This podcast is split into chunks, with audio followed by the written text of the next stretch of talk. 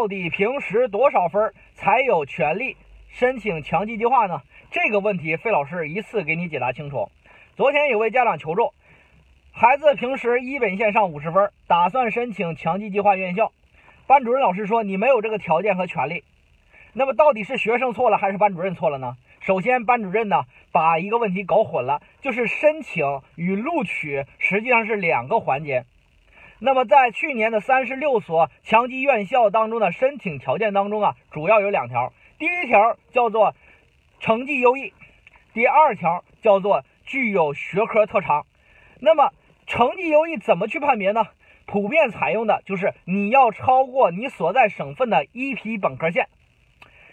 那么这个一批本科线呢，就有一个毛毛病了。为什么呢？因为申请的时候呢，大多都是在四月初的时候。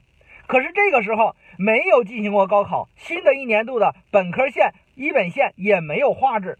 那么大概情况就是，只要学生认为平时在学校里边的成绩优异的，其实都可以申请。我认为啊，平时学校划制的一本线以上的同学都有权利去申请强基计划，而且去年的实际情况就是如此。所以说，这位同学是有权利申请强基计划的。